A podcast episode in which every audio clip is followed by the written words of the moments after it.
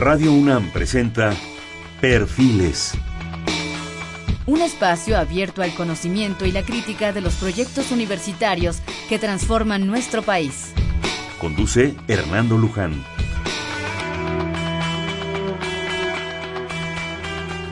¿Qué tal? ¿Cómo están? Buenas noches. Estamos nuevamente en Perfiles. Es un espacio en donde conversar con las mujeres y los hombres que día a día forjan nuestra universidad.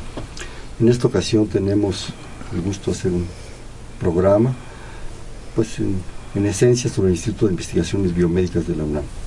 Para ello está con nosotros varios investigadores. Empezamos con la doctora Patricia Ostrowski. Ella obtuvo el doctorado en Ciencias Biomédicas en la Facultad de Medicina de la UNAM investigadora titular del más alto nivel del Instituto de Investigaciones Biomédicas del mismo instituto y actualmente su directora. Premio Berto Castillo, medalla Ricardo Miledi en Salud, Biotecnología y Medio Ambiente y Premio UNAM en Ciencias Naturales. Patricia, bienvenida. Gracias por tenernos aquí. Además, déjenme decirle que todos ellos son mis amigos. Muy importante. ¿verdad? Está también la doctora Tania Romo González de la Parra, química farmacéutica bióloga por la Universidad Veracruzana, con un doctorado en el que obtuvo la mención honorífica en Ciencias Biomédicas de la UNAM. Actualmente trabaja como investigador en el Instituto de Investigaciones Biológicas de la Universidad Veracruzana, en donde desarrolla diversos proyectos de investigación en las líneas de psiconeumoinmunología, salud y bienestar, estilos de vida y salud, investigadora nacional dentro del Sistema Nacional de Investigadores, y desde el 2006 es perfil deseable Promet. Perfil deseable Sí, es un reconocimiento por parte de la Secretaría de Educación Pública. Eh, desde el 99 ha sido docente en la Facultad de Biología y en la maestría en Neurote en donde ha impartido cursos sobre biología molecular e inmunología. En fin, participado en numerosos congresos, ha alcanzado 3.196 de índice de impacto, muchas cosas, pero mejor vamos a platicar después contigo. Bienvenida, Tami. Gracias. También se encuentra con nosotros el doctor Juan Pedro Laclet. Él es doctor en ciencias por la UNAM, realizó un postdoctorado en la Universidad de Harvard, investigador titular del más alto nivel de tiempo completo del Instituto de Investigaciones Biomédicas de la UNAM, con una antigüedad de varios años.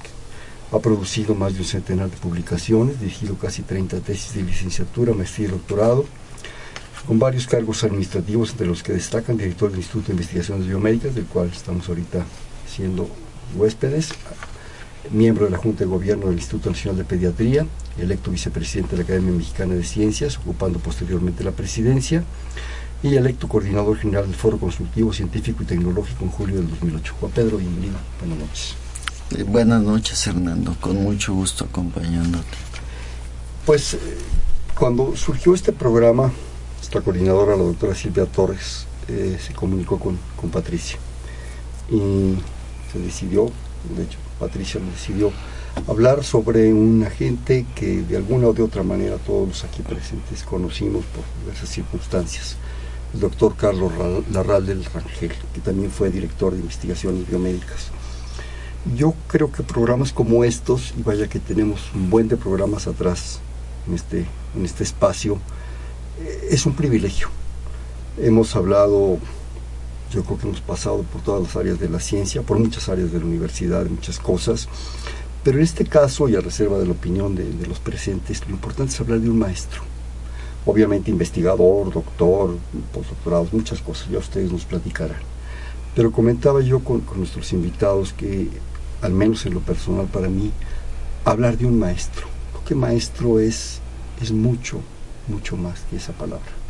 Es alguien que enseña técnicas, ciencia, en fin, pero sobre todo enseña vida, una actitud, una actitud de ser humano en toda su extensión, que va desde cuestiones, como le digo, muy técnicas, muy, muy de conocimiento, pero también sobre todo enseña cómo comportarse en la vida, cuestiones que rayan en lo ético y en muchas otras cosas.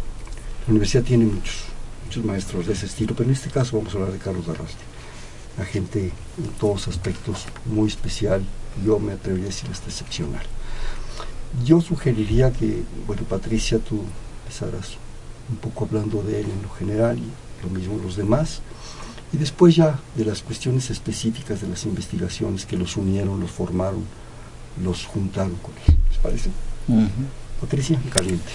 Pues muchas gracias por darme la oportunidad de hablar de una gente a la que yo creo que muchos de nosotros admiramos mucho por muchas de sus cualidades. La de maestro fue una de ellas, una excepcional porque fue un excelente maestro, pero fue un excelente maestro, como tú lo mencionaste, es un maestro de las ciencias, pero también fue un maestro de la vida. Era una gente que enseñaba a gozar la vida, que enseñaba a compartirla, que enseñaba a interactuar unos con los otros. Era una gente con unos valores y una manera de pensar muy especial, una gente que se le ha reconocido su gran rol como humanista, porque también fue un excelente humanista.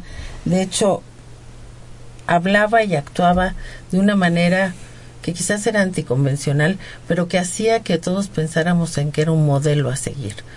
Carlos Larralde fue maestro de muchas generaciones, fue eh, una gente que daba clase igual en un salón que en los pasillos, platicaba con la gente en los pasillos, interactuaba con la gente.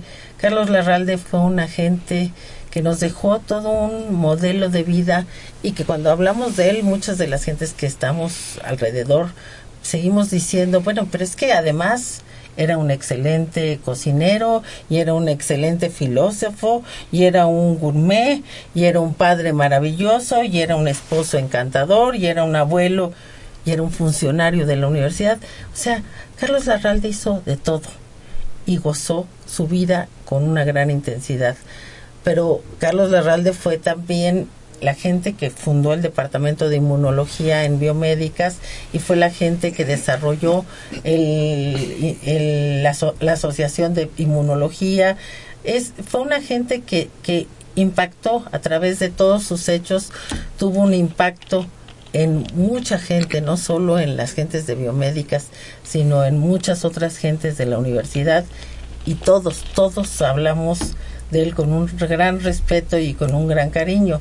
Y de hecho, eh, quizás uno de los colaboradores más cercanos en algún momento fue el doctor Laclete y yo quisiera que él tomara la voz en este momento para hablar un poquito de esa personalidad tan maravillosa que tenía Carlos. Juan Pedro. Sí, cómo no. Eh, pues Carlos fue un amigo, maestro, extraordinario. Eh, a mí me tocó colaborar con él cuando se le ocurrió la idea de crear el departamento de inmunología. Yo era estudiante de doctorado. Y entonces esa manera de seducir que tenía Carlos, ¿no? Me dice, te voy a nombrar jefe eh, adjunto del departamento. Yo era alumno de doctora. Lo que él quería era que... Sí, lo que él quería era que le ayudara a escribir toda la documentación para y creó el departamento de inmunología que a la postre se convirtió pues el mejor departamento de inmunología de México, ¿no? Y posiblemente en Latinoamérica. Carlos Larralde también fue pionero en la investigación en cisticercosis en México. Ahí contribuyó con varios, con, con quien fue mi directora de tesis de doctorado, Kate Williams, con Luis Cañedo, que después dejó biomédicas y la investigación en cisticercosis se convirtió en un ejemplo a nivel nacional que demuestra cómo la investigación científica sí sirve para resolver los problemas nacionales. Cuando comenzó la investigación en cisticercosis hace 35 años, la gente se moría de cisticercosis. Ahora no. Ese es este gusano que se mete al cerebro, eh, al cerebro ¿no? ahora ya no. Y Carlos fue un pionero. Pero eh, yo me quisiera referir que en una primera ronda a esta característica que tenía Carlos de identificar a los buenos estudiantes. Carlos fue un formador extraordinario de investigadores. Ahí está eh, Ana Flisser, ahí está Eda Schuto, y tenía la capacidad de saber quién tenía el potencial. Ahí está, por supuesto, Nacho Terrazas, Jorge Morales, eh, ahí está Tania. Eh, Carlos identificaba, eh, formó a extraordinarios, sí, muy buen ojo. Él, él decía, este tiene cara de listo. era, era ese Más tipo mordaz, ¿no? Y lo poco que lo traté era así como muy... Ponía el, el dedo en la llaga, ¿no? Por decir algo. Sí. El- el- tenía una manera muy especial de ver la realidad. Eh, a veces era muy mordaz, a veces era muy, puntual. muy cálido, muy apapachador, muy afectuoso. Eh, era muy eh, diverso, digamos, ¿no? Pero claramente siempre valía la pena escucharlo, ¿no? Entonces yo adelantaría esto en una primera pasada sobre, sobre mi querido amigo Carlos Larralde, que, que yo digo que se aplica en el caso de su desaparición, eh, especialmente bien aquella, aquella poesía de, de, de Miguel Hernández, ¿no? Se nos murió como del rayo, ¿no? ¿Cómo pudo haber sido eso? Tania, tú fuiste también su, su alumno de las, de las últimas ya. ¿no? Platícanos. Sí, bueno, yo desde que lo conocí, eh, lo primero que me llamó la atención es que, pues, yo llegaba recién a, a su laboratorio y, y, pues yo con, pues no sé, con la imagen del doctor tal, y él inmediatamente me dijo, no, tú dime Carlos, a mí no me gustan los títulos, pues, ¿no? Y a mí eso, pues, me desarmó, pues, ¿no? Realmente me, me, me hizo ver este, esta cualidad humana que, que tenía Carlos, pues, ¿no? Y, y otra cosa que me llamó siempre la atención, y él, y él lo decía mucho, de hecho, a, las últimas eh, veces que lo vi, él todavía no estaba seguro de si, de si había servido lo suficiente, pues, ¿no? Porque él decía que su papá le había dicho que tenía que hacer algo que sirviera, y él, pues, incre- cuestionaba. increíblemente se cuestionaba. Lo dudaba, ¿no? Exacto, sí, sí, sí había cumplido con eso que le había pedido su papá, pues, ¿no? Y, y creo que eso es excepcional para, para alguien que está en la ciencia y que, y que se supone que estamos al servicio de la sociedad, pues, ¿no? Y a veces se nos olvida. Y Carlos siempre lo mantenía, pues, ¿no? Y, y ponía mucho énfasis en eso, pues, ¿no? A mí creo que son de las cosas que, me maravillaban de él y bueno, esta capacidad también para pintar era sensacional lo que lograba pues desde cosas así que él llamaba grafitis cien- científicos hasta hasta rostros, o sea, realmente era un excelente pintor, pues, ¿no? Y lo que sorprende, lo que dicen ustedes, es esa capacidad, esa diversidad de, de percibir las cosas y de percibir el mundo. Y eso es lo que le da una riqueza excepcional, que hace de los seres humanos, de ciertos seres humanos, algo, algo realmente excepcional. Pero yo quisiera que profundizáramos, digo, aparte de, toda esta cuestión humana que ustedes nos están expresando, ya en esos logros, que vaya que los tuvo, que lo dice Tania, en esos logros concretos, científicos, que permiten avanzar a lo mejor un poquito más, conocer un poquito más la naturaleza, conocer un poquito más lo que a veces nos, nos hace poquito mejores seres humanos. ¿sí? Patricia. Déjame comentarte que en realidad Carlos se involucró en muchísimas cosas, pero podemos definir así como que se involucró en tres áreas para él muy importantes.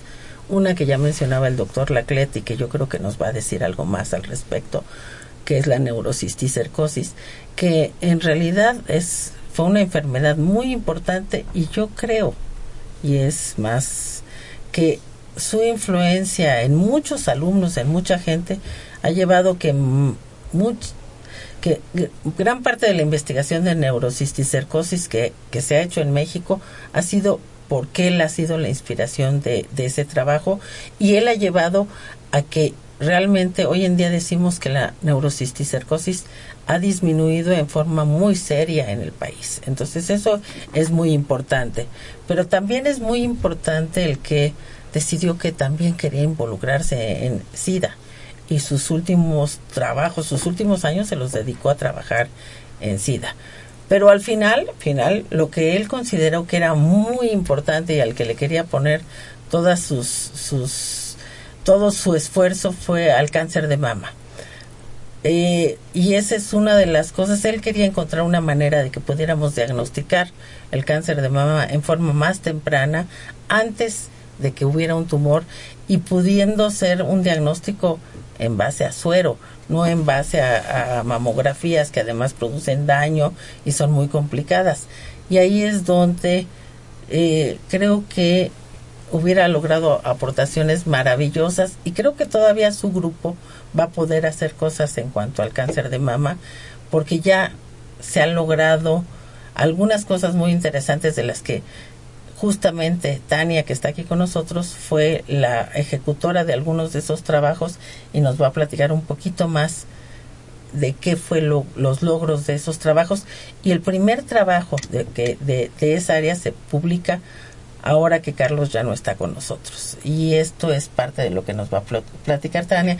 Y ahí es donde te paso la palabra. Y como ven, ya, ya, conduce Patricia, cosa que me encanta. Yo me voy a tomar un café. No se vale que te tomes un café, pero platícanos Tania, un poquito de cáncer de mama, ¿por qué fue tan importante? De hecho, él decía que a sus 73 años se dio un triple salto mortal porque él decía que ya iba a dejar la ciencia y que resultó que después siempre no. Iba a dejar la ciencia. Pero bueno, sí. Y, bueno, básicamente lo que, lo que él quería es... Eh, pues realmente la, la, mamografía eh, fue construida como una prueba como de, tamizaje y ahora pues como no tenemos otra otro medio realmente sea perdón te voy a ir interrumpiendo qué es una prueba de tamizaje acuérdate que estamos hablando con la gente el común de los mortales incluido yo Sí, eh, pues no es tanto de diagnóstico, o sea, para decir que tiene la enfermedad, sino como para ir seleccionando a la población, pues, ¿no?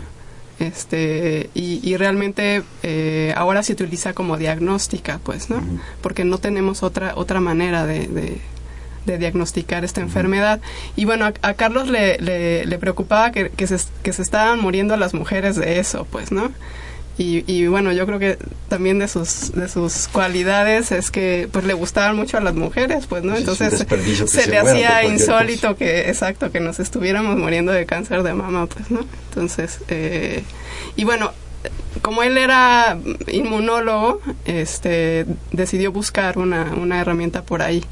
Y, y bueno, él decía que, que a diferencia de la, de la mamografía, con, con, con, esta prueba diagnóstica se podía encontrar a nivel de partículas, pues, ¿no? En la sangre. Entonces no, no necesariamente ya había una tumoración en la mama. O sea, como un antecedente, Tania, como exacto. una señal, digamos. Exacto, exacto, de que algo está por formarse, pues, ¿no? Y, y bueno, eh, nos, nos costó un poco de trabajo, sobre todo por, por, porque siempre las investigaciones en humanos son difíciles, pues, ¿no? Requiere mucho tiempo de, pasar por comités de ética y, y luego, pues, tener un, nicho, un hospital donde poder este, contactar a las mujeres y que quieran participar y... Pero bueno, al final en el Hospital General de México, este, pues nos, nos, nos facilitaron bastante las cosas, este, y, y logramos conseguir eh, 50 sueros de mujeres con, con, cáncer de mama, 50 sueros eh, de, mujeres que tenían una patología benigna de la mama y otros 50 sueros de mujeres que no tenían patología en la mama. Entonces, a través de estos tres grupos empezamos a buscar si había marcas que las diferenciaran a nivel inmunológico. Y, bueno, eh, encontramos que sí, eh, bueno, nos falta todavía muchos estudios, pero, pero encontramos unas bandas que, que, responden a, ciertos antígenos o, partículas de estos tumores en formación, este, que los sacamos de, de, líneas celulares de, de cáncer de mama de humano y en estas mujeres con cáncer había unas marcas que no había en los otros dos grupos, pues, ¿no? Y después hicimos otro, otro análisis, a Carlos también le gustaba mucho eh, pensar complejo y, también en sus últimos años le dedicó mucho a estudiar cosas de redes y, y, de, cómo está configurada la naturaleza, pues, ¿no? De que no es una sola cosa, sino que son un montón de cosas que interaccionan, ¿no? Entonces buscamos este, a ver si había diferencias en, en, las redes de, de anticuerpos, que son las partículas que nos pues que nos defienden del, entorno y de nosotros mismos Y, pues también, en, ese sentido, también encontramos que, que, cómo se configuraban la, red de, anticuerpos en, las mujeres con cáncer de mama era diferente a las que no tenían eh, patología o que, o que tenían una patología pero benigna, pues, ¿no? Entonces tenemos allí algunas cosas que, que pudieran ser eh, utilizados como vacunas, tenemos la idea de hacer un, un ELISA así similar a la prueba que, que, que existe para VIH, o también esta del antígeno prostático que, se utiliza bastante común para, para diagnosticar. Pero bueno, estamos en el camino y hay muchas cosas por hacer todavía.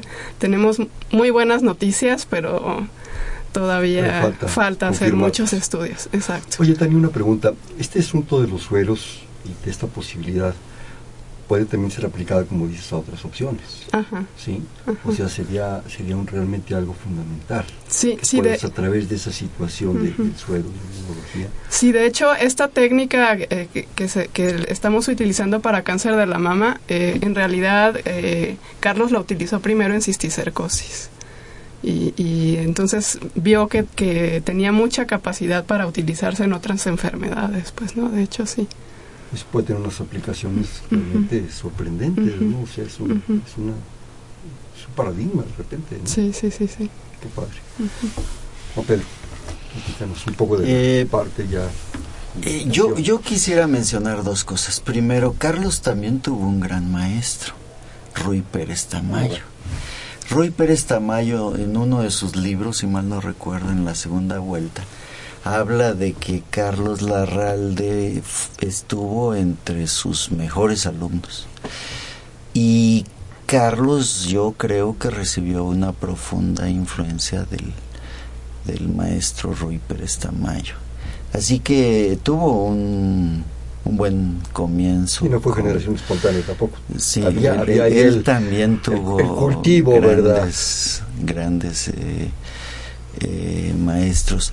La otra cosa que, con todo respeto para cáncer de mama, pero, pero me parece que sin duda la contribución más trascendente de Carlos se dio en la en el tema de la cisticercosis, porque, y, ahí yo quisiera insistir en una cuestión, eh, fue un tema de, de varios.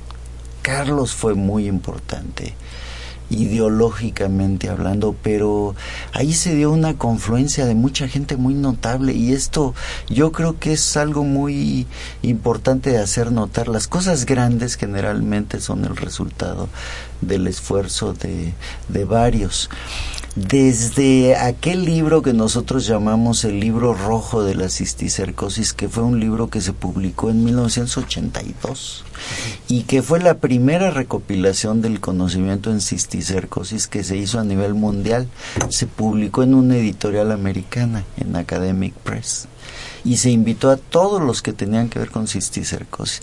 Entonces, digamos, Carlos y, y ese grupo entre quienes estaban Ana Flisser, Kete Wilms, eh, eh, Cecilia Ridaura, Beltrán.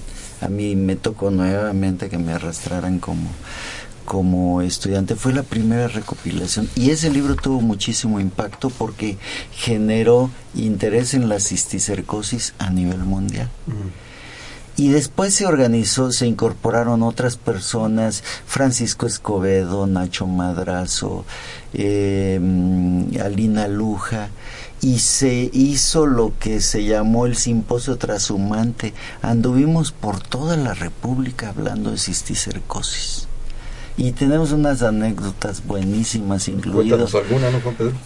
Bueno, pues una vez que fuimos a Sinaloa, a Culiacán, eh, teníamos reservaciones en un hotel decente, pero resulta que el presidente de la República, resulta que el pues era un hotel más o menos, ¿no? Y resulta que el presidente de la República llegó ese mismo día y ocuparon todo el hotel y entonces no nos respetaron las reservaciones, anduvimos buscando y nos tocó caer en un hotel de paso que tenía un movimiento toda la noche. Nosotros pueden ser decentes Claro. ¿Verdad? Es cierto, estoy, estoy utilizando la palabra impropiamente. Tienes toda la razón, Hernán. Y a la mañana presentamos lo mejor que pudimos sobre cisticercosis después de aquello. Sí, no, pues, eso te inspira, caray. Entonces, eh, y a partir de ahí se generó la norma técnica, esta reducción tan grande en la, en la prevalencia de cisticercosis tiene que ver con que hubo un decreto presidencial que eh, volvió obligatorio el reporte de la teniasis y de la cisticercosis. Entonces, eh, Carlos participó no solo en el aspecto científico, sino también en el aspecto de comunicación social y en el aspecto político de definición de una de una norma técnica y los resultados pues son muy impresionantes, ¿no? Insisto, él y otro grupo de gentes. Ahí podríamos mencionar a varias gentes que después alcanzaron muchísima prominencia, entre los cuales eh, eh, están algunos de los que ya mencioné.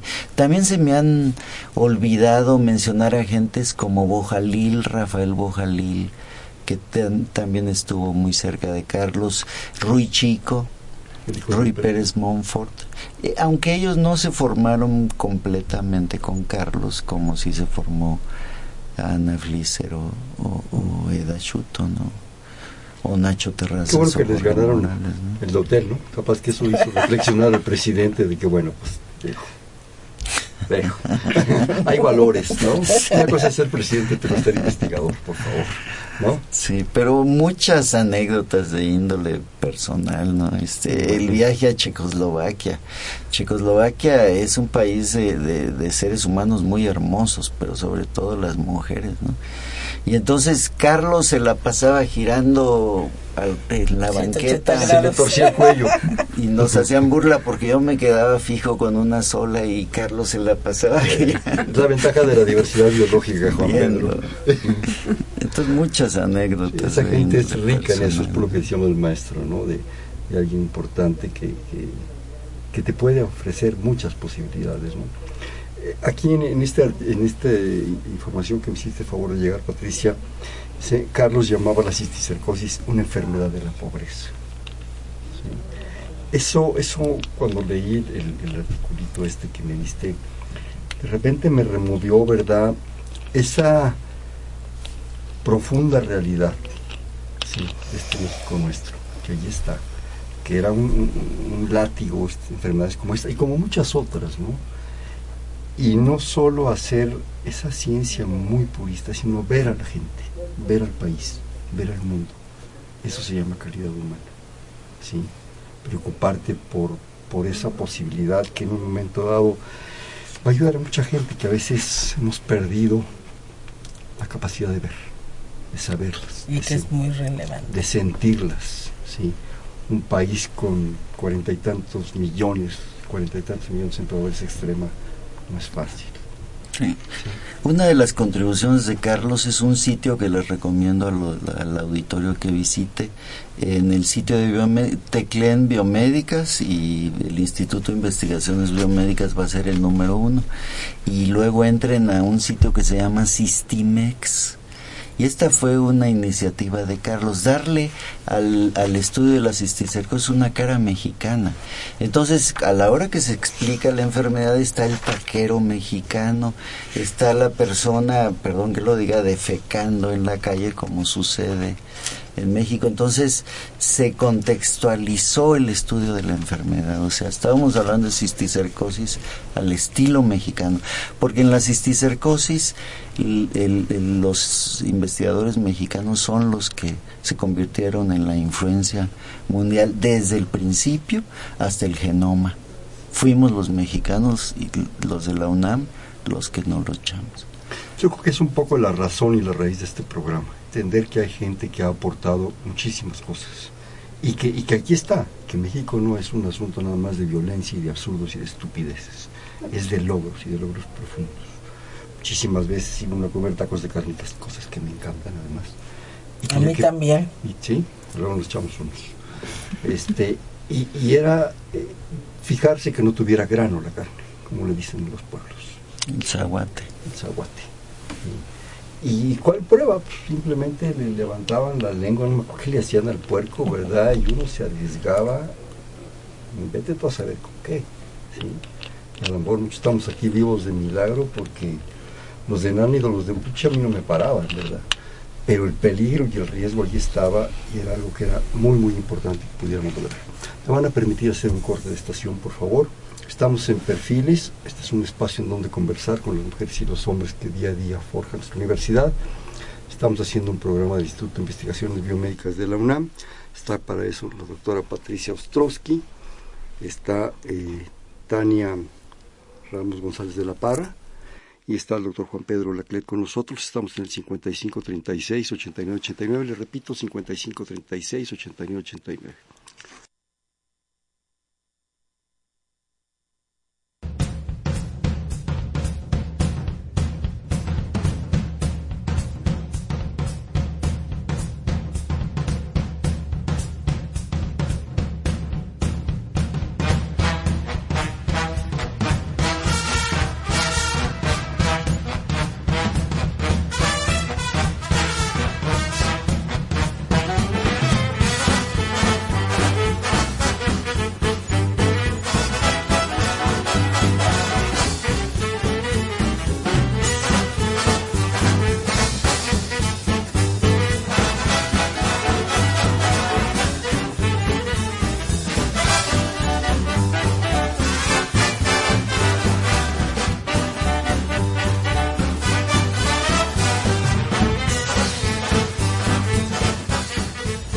8989. Buenas noches, estamos en Perfiles, un espacio donde conversar con las mujeres y los hombres que día a día forjan nuestra universidad. Les comentamos que es un programa del Instituto de Investigaciones Biomédicas, donde está la doctora Patricia Ostrowski, la doctora Tania Romo González de la Parra y el doctor Juan Pedro Laclé. Antes de volver a dar la, la, palabra, yo quisiera varias cosas que me, me movieron, y mucho de la participación de Juan Pedro. Roy Pérez Tamayo. Esto nos vuelve a llevar a la importancia del maestro a la trascendencia del maestro. Que, que, que, si bien Carlos tenía cualidades excepcionales, tuvo otro maestro excepcional.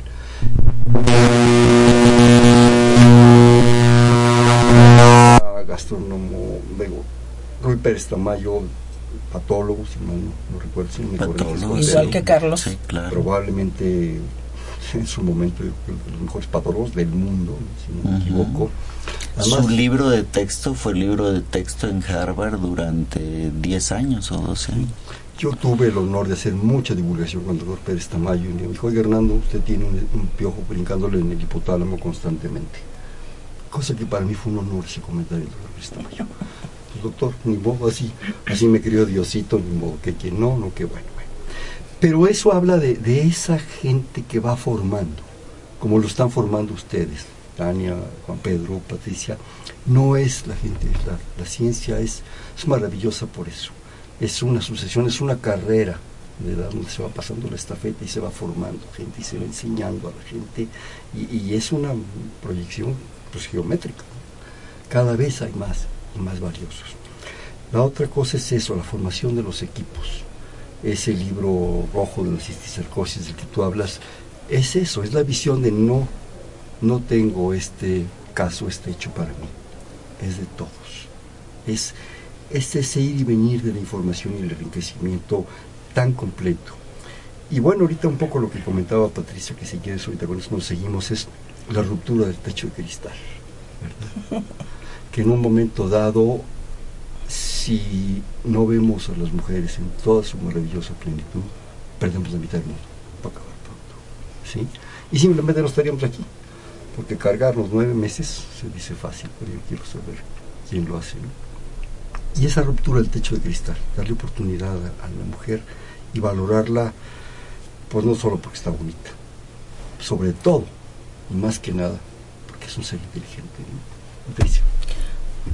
Te comentaba yo que una de las cosas que yo más aprecié del doctor Larralde no era, o sea, hay una parte y yo no soy muy, eh, no, no me asusta el que sí le encantaba ver a las mujeres y Qué a ti bueno. también. Pues eso sí que no se discuta más. Pero este, había una parte también que creo que es importante mencionar, es su gran respeto a las mujeres. Claro. que eso es parte de lo que existe mucho en el Instituto de Investigaciones Biomédicas. Biomédicas es un instituto donde de hecho hoy en día hay más mujeres que hombres. Y dentro de la universidad se habla mucho del respeto a las mujeres y de fomentar el respeto a las mujeres, pero el Instituto de Investigaciones Biomédicas es un lugar donde se respeta a las mujeres y se respeta a los hombres, hay un respeto a, a los seres humanos. Y una de las cosas que yo quería comentar como anécdota también, alguna vez a Carlos le preguntaron qué, había hecho esa mujer que había eh, logrado tantas cosas. Dijo, yo la respeto muchísimo porque esa mujer tiene logros, porque es muy inteligente, hace cosas con la cabeza y además compite en el mundo de los hombres sin ninguna vez decir es que soy mujer. Yo creo que eso también es muy importante, es decir, tenía Carlos respetaba a las mujeres y eso hace una gran diferencia el que no solo las miraba, sino también nos respetaba. Y eso creo que hace una importancia muy grande, igual que también lo que Carlos nos decía y que esa es una de las cosas que todos comentamos que siempre decía, siempre es recomendable es el pensar primero. Y sí, sí había que pensar. Él era una gente que fomentaba el que la gente hablara, platicara, pero que pensara, que pensara qué es lo que sentía, que pensara por qué estaba haciendo algo, siempre cuestionaba, ¿por qué se hace esto y para qué se hace? había un cuestionamiento de primero piensa qué es lo que vas a hacer. Patricia no solo miraba a las mujeres, las veía. Bueno. Es diferente, ¿sí? Una cosa es, iba pasando y otra cosa es verte, ¿sí? Yo creo que la diferencia es de entre mirar y ver, y ver es nada más ver, y mirar es... que tú quieras, veía profundamente, es a lo que me refiero. De acuerdo. Es como, como decía, decía Miguel Hernández, una cosa es valor y otra cosa es precio. De acuerdísimo. ¿Verdad? Tania, tú eres mujer. ¿Qué veía Carlos en ti? Veía profundamente. Mm, pues pues a él le llamó la atención de mí que pues yo le yo en alguna ocasión le dije que yo hacía ciencia por amor al arte. Y, y, con eso creo que lo desarmé. Creo que yo no llevo ningún interés así de pues no sé logros académicos o reconocimientos o creo creo que yo voy mucho en esa sintonía de servicio pues no entonces eso creo que fue lo que él vio en mí, además de, de, la inteligencia que decía Juan Pedro, pues, ¿no? Que podía distinguir, pues, ¿no? Pero como que en mí también vio como esa cualidad humana, pues, ¿no? ¿Cómo era trabajar con él para ti? Pues, pues casi que no era trabajo, pues, ¿no? era, era muy, muy agradable estar con él, porque no, no, no solamente estábamos leyendo el, el, artículo en la pantalla o, o pensando el experimento, sino siempre él hacía pausas de caminatas por los pasillos y entonces en los, en los pasillos pues recitaba poemas y hablaba de gastronomía y de un montón de cosas, pues, ¿no? Entonces, realmente era muy, muy entretenido estar con él, pues, ¿no? muy, muy entretenido. Aquí yo quisiera leer un parrafito de lo, que me mandaste que dice, hablando de lo de Carlos, se cuestionaba a aquellos que utilizan la ciencia como herramienta de lucimiento personal. Quizá por eso podía cruzar campos del conocimiento y utilizar sin problema analogías de otras especialidades o de la vida diaria, y aclarar su punto sin lucimiento ni derroche de tecnicismos. Por eso no le interesaba recibir premios o reconocimientos. Decía los honores agotan más incluso que los logros. ¿Cómo ves, honoris causa? y otra, otra pequeña cita, dice, Carlos amaba y disfrutaba la vida y contagiaba ese entusiasmo por ella. Carlos jugaba, Carlos amaba torcerle la mano a Dios al forzarlo a soltar información a través de la ciencia. Bonito, Juan Pedro. Sí, eh, una persona muy especial eh, nuevamente. Eh, yo quisiera mencionar otra, otra contribución de Carlos. El Instituto de Investigaciones Biomédicas eh, fue un instituto originalmente formado por, por médicos eh, al que se le incorporaron eh, digamos científicos de otros sí, sí, de otros orígenes. Se produce una ruptura además genera eh, grupos que se van a fundar otros centros de investigación ciencias genómicas en Cuernavaca biotecnología en, en Querétaro neurobiología. Y biomédicas un poco se queda nosotros decíamos como la madre eh, malparida y descuidada, generó grandes institutos y, biomédica se quedó ahí abandonado, Y perdió un poco su, su, su identidad, perdió un poco su vocación. Y yo creo que Carlos la rescató. Carlos fue el que dijo, tenemos que reencontrar nuestra fuerza en la vocación de investigar el fenómeno enfermedad. Él tuvo ese gran acierto en su época como, como director. Eh, él echó a andar nuestra gaceta, que nuestra gaceta de biomédicas recorre todo el país y, a mí me ha gustado mucho encontrármela en países de, Latinoamérica.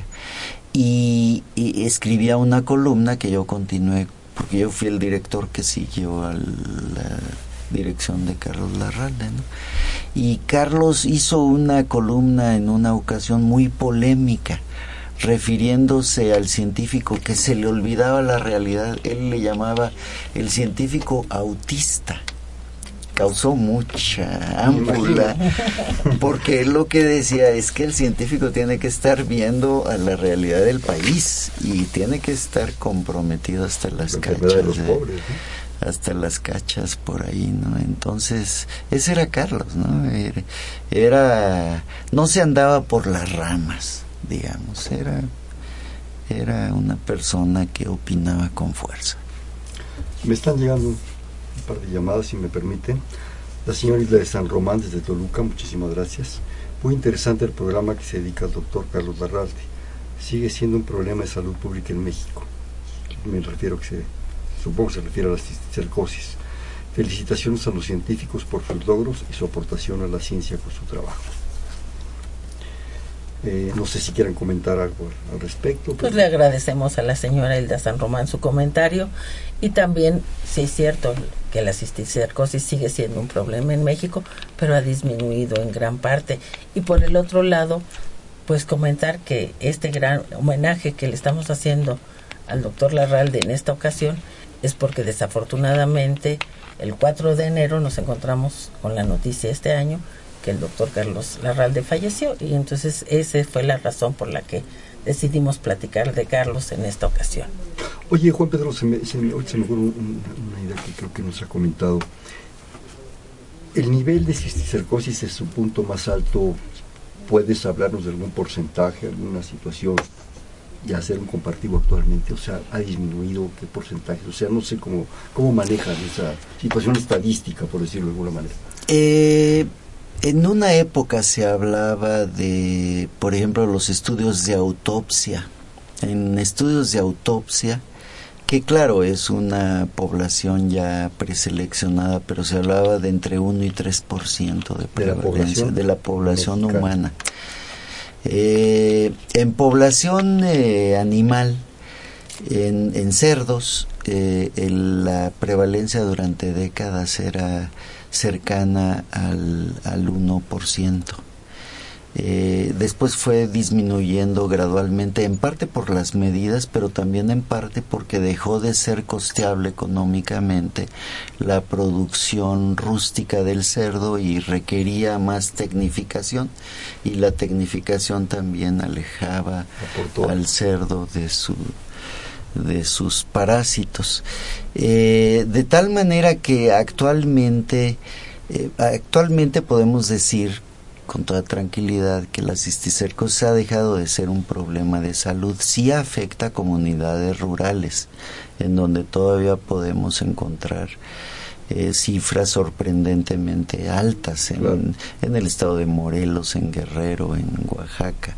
Pero como problema para el sector salud, sí podemos, podemos decir que ha disminuido importantísimamente, ¿no? Y yo creo que esto es un buen ejemplo de cómo el trabajo de los científicos sí sirve sí les sirve a la sociedad, por supuesto. Claro que sí. Ahora hay que considerar ahí también el aumento de población, los porcentajes también llegan a otra dimensión. No es lo mismo en México de los años 40 o 50, yo recuerdo, bueno, los 50, 60, pero cercosis era así como se hablaba de todo este asunto.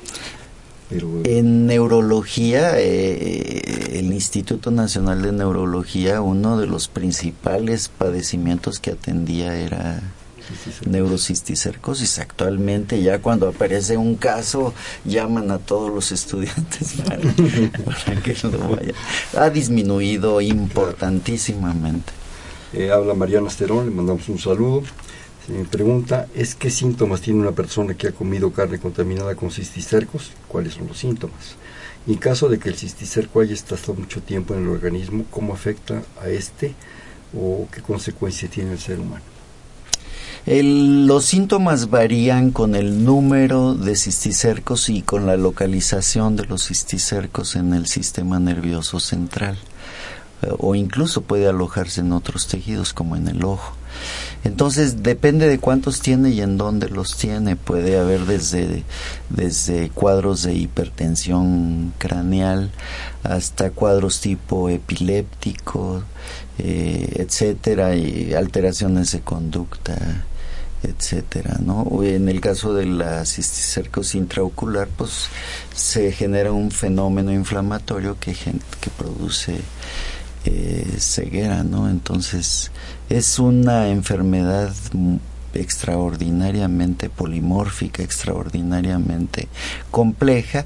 Y bueno, varias de las contribuciones del grupo de científicos médicos y, universitarios que, que trabajamos en la cisticercosis fue aportar los métodos diagnósticos, los tratamientos farmacológicos, los tratamientos quirúrgicos, las técnicas de identificación imagenológicas, las técnicas de diagnóstico inmunológico, eh, molecular, de biología molecular. Entonces, pues todo esto ha surgido gracias al trabajo de mucha gente en las últimas. ¿Y el asunto de la vacuna? La vacuna está lista. El problema es que hay varias vacunas. El problema es de dónde se encuentra el financiamiento para producirla. Eh, porque otra vez es una enfermedad de pobres y, no es muy redituable invertir el dinero. Es una vacuna, la versión de Eda Shuto es una vacuna que cuesta no me acuerdo, un dólar por dosis o una cosa así. Es muy económica. Déjame nomás a comentar que la, la vacuna es para los cerdos, o sea, se es para los es cerdos. para los cerdos. Hay una, hay una propuesta. Para interrumpir la transmisión, una vacuna en humano sería muy muy complicado desarrollar, pero es altamente efectiva. La versión que ha trabajado Ana Friser es este ambas son arriba del 90% de eficacia. No son costeables. ¿Qué es costeable en salud pública? No lo sé, ahí la dejo. Patricia.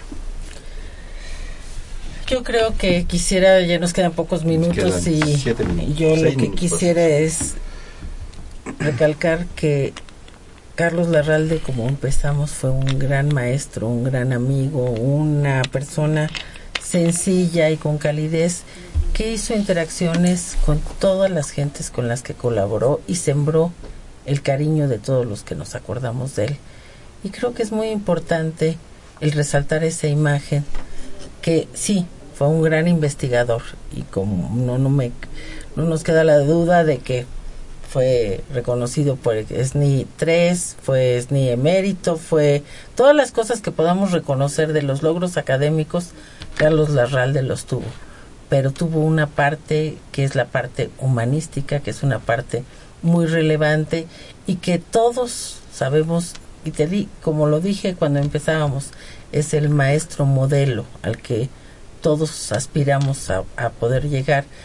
Y bueno, también quisiera aprovechar en este momento tu programa para decir que Biomédicas le hace un homenaje a Carlos Larralde, que será el lunes 23 de febrero de Dentro de dos semanas. Dentro de dos semanas, de 12 a 2. Y es que vamos a, a, reconocer los méritos de una gente a la que todos quisimos mucho. Abierto para el público. Abierto para quien quiera asistir. Esto va a ser en el auditorio de investigación. Y va a haber buena comida. Esa no sé. ¿Carnitas? eso no estoy segura. ¿Carnitas? Eso no creo que... Eso, esto no estaba incluido, Juan Pedro. Ahora te vamos a poner a hacer la comida. Qué lástima que no estamos en Tele UNAM para que vean que colorada que está Patricia. Pero sí, pero sí va a haber una exhibición de sus cuadros también, porque mm. también fue un excelente pintor. Entonces sí vamos a tener una exhibición de sus cuadros y vamos a hacer un brindis seguramente. Patricia, un perón de carnitas, digo, mínimo, ¿no? Sanas, por favor, sin zaguate. ¿eh? Eh, Tania, eh, ahorita desgraciadamente, bueno, y lo digo desgraciadamente con, pena, Carlos no pudo avanzar más en, investigaciones como la que tú estás participando. ¿Cómo ves el futuro de esto? ¿Cómo lo percibes? De, de, esta investigación del asunto de los sueros hacia cáncer de mama. Sí. Pues al menos las, las gentes que nos quedamos eh, con, con, ese legado tenemos toda la intención de, de, seguir adelante. Eh, esperemos que las cosas económicas nos favorezcan. Espero que con así sea buen apapachador padre. se pone colorado. pues sí. A ver, perdón. Pero, pero bueno, la, la, el trabajo está ahí, pues, ¿no? Y la gente está ahí para, para sacar adelante este trabajo, pues, ¿no? Y, y, sí, creo que es necesario tener algo más temprano que la mastografía. Es un comentario personal y yo me responsabilizo de él. Es increíble que no sea costeable una vacuna. Es increíble que el financiamiento no sea el suficiente.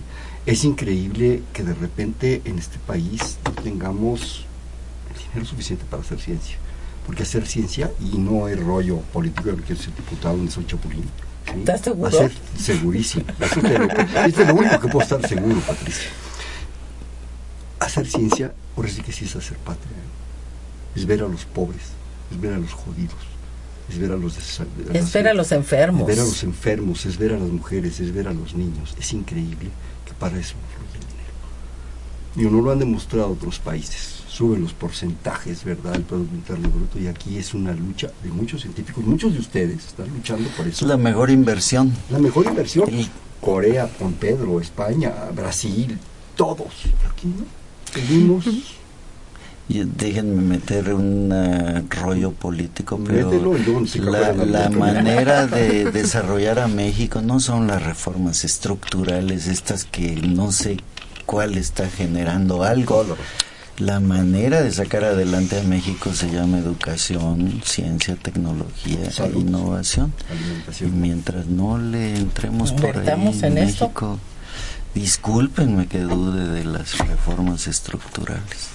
Yo creo que eso es lo que en un momento dado puede ayudar a este país y obviamente va a desencadenar otras posibilidades y va a eliminar otras posibilidades como es violencia, corrupción, estupideces. No puede ser, ¿sí? Pero bueno, rapidísimo, en 30 segundos, una conclusión con Pedro Basmano. Eh, pues yo creo que Carlos este murió, pero no murió, o sea, ahí está, ahí está en el instituto y lo vamos a recordar mucho tiempo. Me parece que no le hubiera gustado conociéndolo que fuéramos tan ceremoniosos, este. No somos pues, ceremoniosos, nos reímos y guardamos su recuerdo con mucha. y yo creo que ahí se va a quedar Carlos con muchos de nosotros que tuvimos la la suerte de tratarlos este de buen humor, de regular humor, de mal humor. Tania, rapidísimo. Pues yo creo que para mí es como una responsabilidad de seguir el, el legado de Carlos, este, justamente a nivel de educación y a, a, nivel de, pues no perder esta vocación del maestro, pues no, de la que hemos venido hablando. Tú eres la más joven de esta mesa, heredaste el compromiso, ¿sí? de formar gente y de formarlo así, Patricia. Yo me quedo con el gran cariño que le tuve a Carlos y con el agradecimiento de que nos hayas permitido tener la oportunidad de hablar de él en este tu programa, al que también le tengo un gran cariño. Este espacio no es mío, es de ustedes. Yo quisiera terminar con la frase que ya comentaste, pero recordarla, lo que decía él, un consejo, no sea un consejo, un comentario que compartía, siempre es recomendable pensar primero. Este fue Perfil, es un espacio en donde conversar con las mujeres y los hombres que día a día forjan nuestra universidad. Programa del Instituto de Investigaciones Biomédicas con la doctora Patricia Ostrowski. Patricia, muchas gracias como siempre. Con la doctora Tania Romo. Romo, González de la Parra. Muchísimas gracias, Tania. Juan Pedro, muchísimas gracias por tu asistencia. A ti, Hernando. En la coordinación, la doctora Silvia Torres. En la producción, Elena Ramírez. En la asistencia de producción, Alberto Rodríguez Gómez. En los controles, Humberto Sánchez Castrejón. En la conducción, Hernando Luján. Este fue Perfiles, un espacio en donde conversar con las mujeres y los hombres que forjan nuestra universidad. Gracias.